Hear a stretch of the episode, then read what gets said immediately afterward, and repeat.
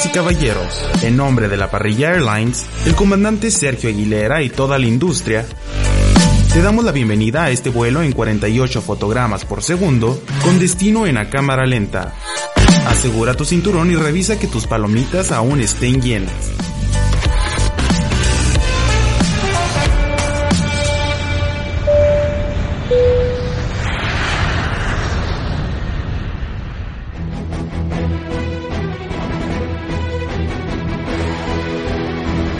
Algunas películas nos llevan a mundos distantes, llenos de personajes y escenarios apenas imaginables. Historias tan buenas que te planteas la idea de ver esa película una segunda vez o mostrársela a tu amigo esperando que tenga las mismas reacciones que tú y que también quiera mostrársela a alguien más. Pues así sabrás que gracias a ti alguien más vio una buena película.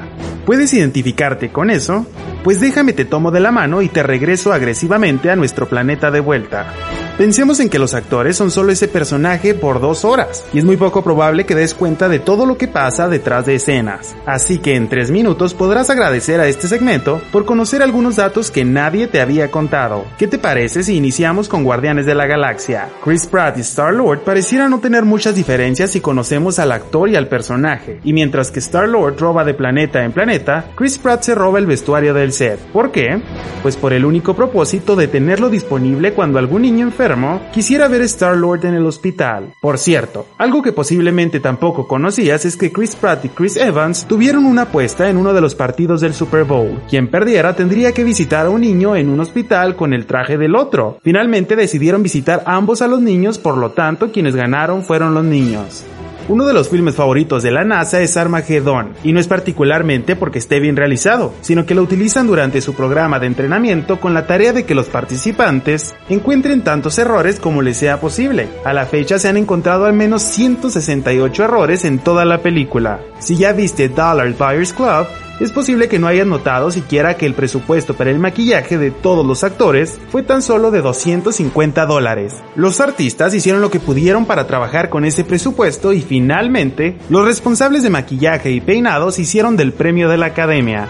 Y si hablamos de películas premiadas por la academia, hablemos de Titanic. En la película, las escenas ambientadas en 1912, exceptuando créditos y la apertura de la película, duran en total 2 horas y 40 minutos, exactamente el tiempo que tomó al Titanic para hundirse. Además, la colisión con el iceberg duró 37 segundos, el mismo tiempo que dieron a la escena en la película. Revisemos ahora 12 Years a Slave. Para interpretar a un mejor alcohólico, Michael Fassbender pidió a su maquillista pintar su mostacho con alcohol, para que los demás actores en el set reaccionaran naturalmente al olor que desprendía, tal como lo harían con un hombre que hubiera tomado.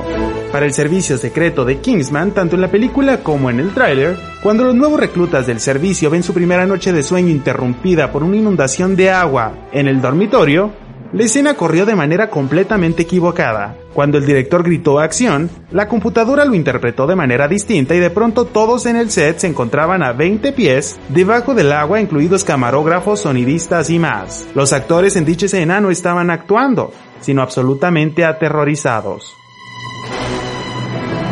Esto es todo por hoy en A Cámara Lenta. Escúchanos el próximo jueves de parrilla en una segunda parte de este segmento.